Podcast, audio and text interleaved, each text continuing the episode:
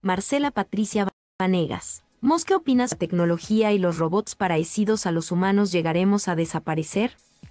Gracias. Es una pregunta que se ha estado planteando no en esta época únicamente, querida Marcela, sino que lleva aproximadamente unos 70, 80 años, cuando se empezaron a dar los primeros avances en la automatización de ciertas máquinas. Un robot es una máquina automatizada con un, un programa específico para una tarea muy particular.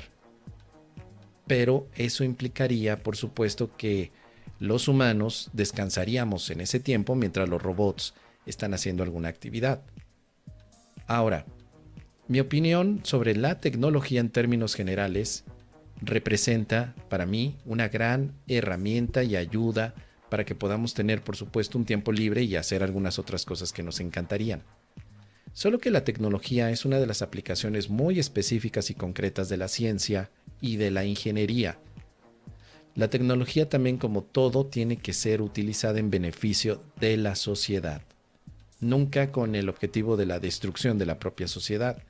Es allí donde la tecnología necesita también de otros ángulos en cuanto a su forma de expresarse, ángulos que representan una visión de normatividad por un lado, de valoración por otro, de ética también, es decir, tiene que haber ética. Yo no puedo utilizar una tecnología simplemente para destruir a la raza humana. Sería una equivocación por nuestra parte utilizar algo para destruirnos. Sería una equivocación absoluta. Así que opino que la tecnología es una herramienta que podemos poner en beneficio de la humanidad. Pero los, los robots parecidos humanos realmente siguen siendo máquinas, robots programados. Nosotros queremos que se parezcan a los humanos, nosotros, porque es una forma más empática de poder sentirnos acompañados.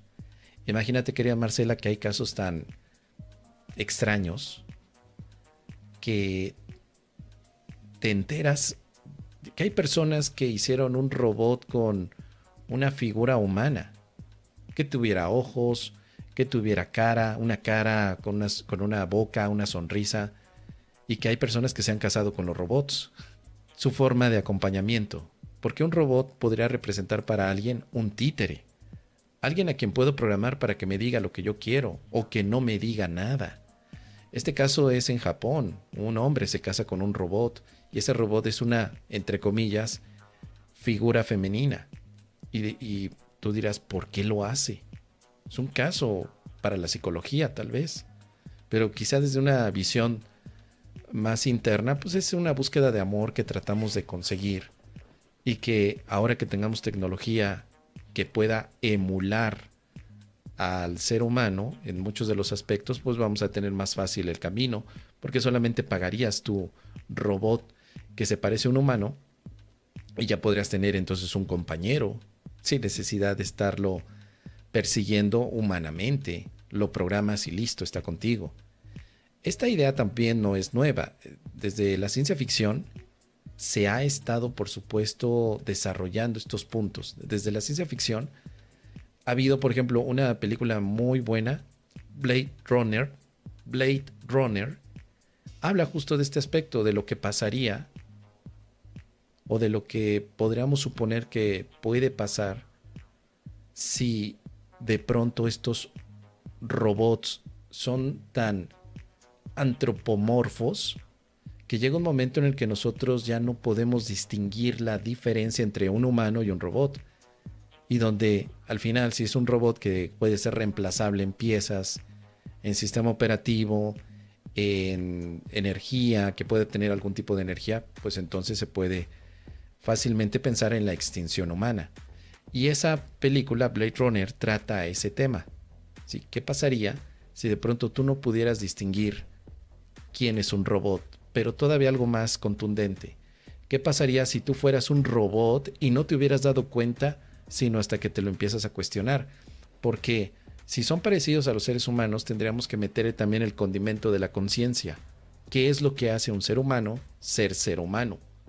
¿Sus partes o la conciencia que tiene de ser ser humano. Entonces, en este tipo de obras de ciencia ficción, que por supuesto recomiendo muchísimo, Blade Runner como película, pero al escritor Philip Dick. Philip K, o sea, con la K, Dick. Philip K. Dick es el escritor del cuento corto que se llama ¿Sueñan los androides con ovejas eléctricas? Ese es el cuento y luego hace varios años hicieron la película Blade Runner. Como dice aquí Tomás, una super, me gusta la primera versión.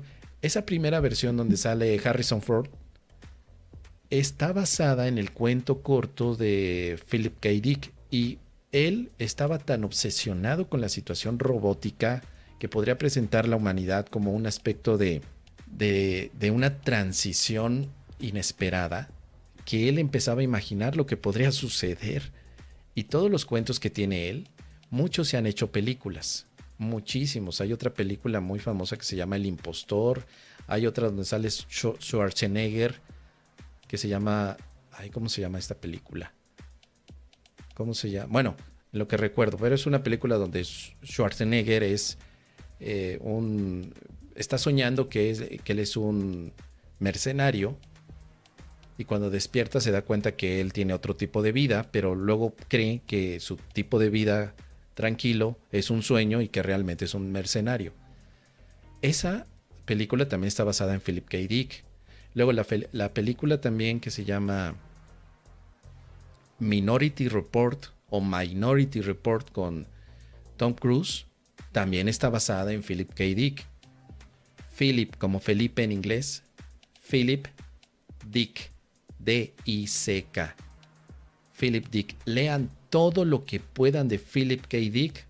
Es un maravilloso cuentista de ciencia ficción y es tan bueno que hay más de 20 o 30 películas basadas en sus cuentos pero lo que me gusta a mí es que te deja una reflexión. O sea, Philip no se dedica nada más a imaginar un área de fantasía o de ciencia ficción, sino también hay filosofía allí. Es buenísimo. Por supuesto, Blade Runner fue una de las primeras películas que, explotaron en su, en, su conocimiento, en el conocimiento de la robótica. Eh, hay otro punto también que puedo recomendar que es Isaac Asimov, que también trata este tema, querida Marcela, en sus libros. Está una saga de libros llamado Foundation, Fundación, pero el primero es el Yo Robot. Ese, para Isaac Asimov, fue también como que uno de los grandes pilares para mostrar lo que las leyes de la, de la robótica podrían llegar a desarrollar. También recomiendo mucho ese, que luego hicieron una película con Will Smith, que no es buena, no me gusta no representa lo que es el cuento, o perdón, la historia de Yo Robot de Isaac Asimov, pero también Isaac Asimov plantea ese aspecto. Si con tres leyes que se le den a los robots sería suficiente para que ellos tuvieran conciencia y suceden cosas tan bizarras como, o tan extrañas, como que los robots con esas tres leyes que se le dan pueden lograr incluso tener una experiencia religiosa hacen templos, hacen religión. Ahora, para los que son videojugadores, este tema yo recomiendo que se pueda ver a través de la serie de juegos. Bueno, el juego principal que se llama Nier Automata. N-I-E-R. Nier Automata. Tal vez los que tengan hijos videojugadores habrán visto que, o pregunten a sus hijos, ¿conoces el juego Nier Automata? Porque este juego habla precisamente de una sociedad aniquilada porque los robots antropomorfos han tomado control.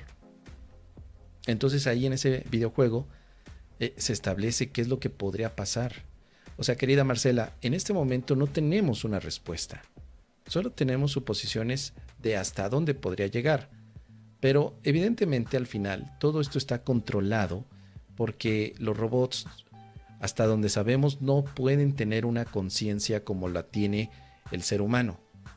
Ninguna programación permite eso, ni siquiera las inteligencias artificiales de hoy en día se les podría llamar conscientes. Las inteligencias artificiales o robóticas son apariencias de inteligencia, pero no es inteligencia, solo aparentan ser. Entonces, un robot necesita una programación Y la programación no es suficiente para la conciencia. La programación es una repetición de factores. Tú, por ejemplo, puedes hacer un cambio en tu vida, no cambiando tu programación, sino siendo consciente de qué estás haciendo hoy.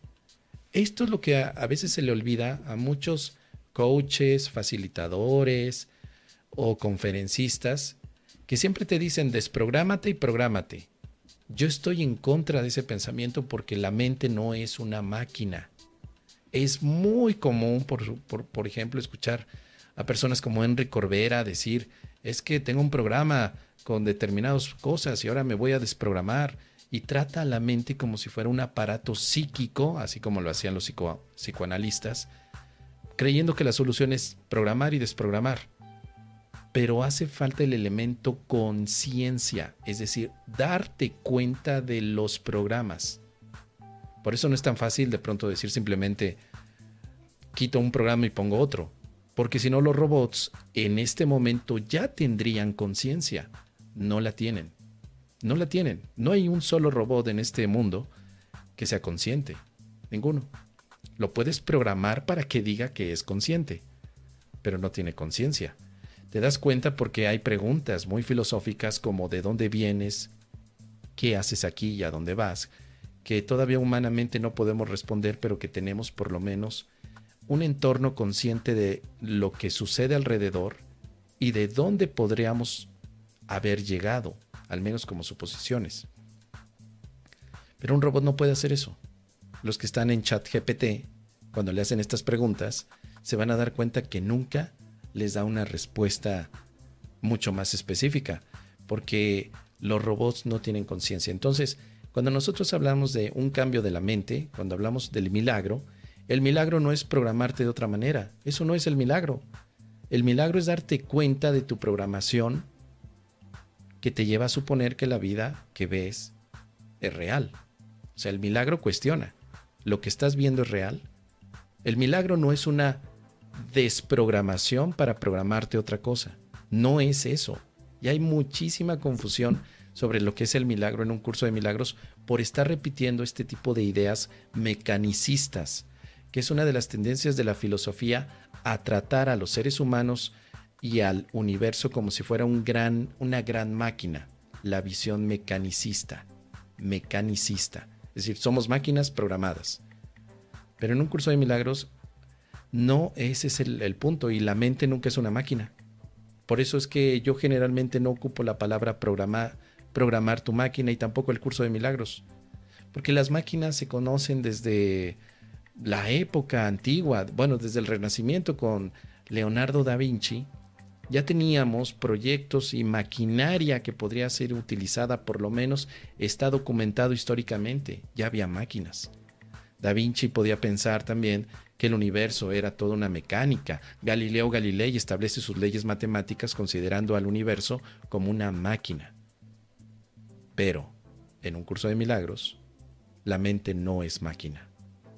No es programar y desprogramar, sino más bien ser consciente de lo que representa para ti la realidad y lo que no es.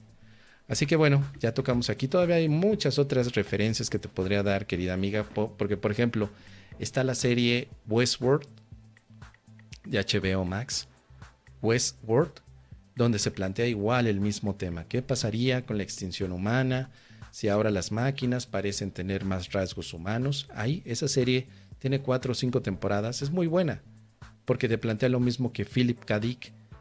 ¿Qué pasa si tú eres una máquina y no te has dado cuenta? En el curso de milagros vemos que definitivamente no eres una máquina. Eres el Hijo de Dios y el Hijo de Dios no tiene programación. Y ni la necesita.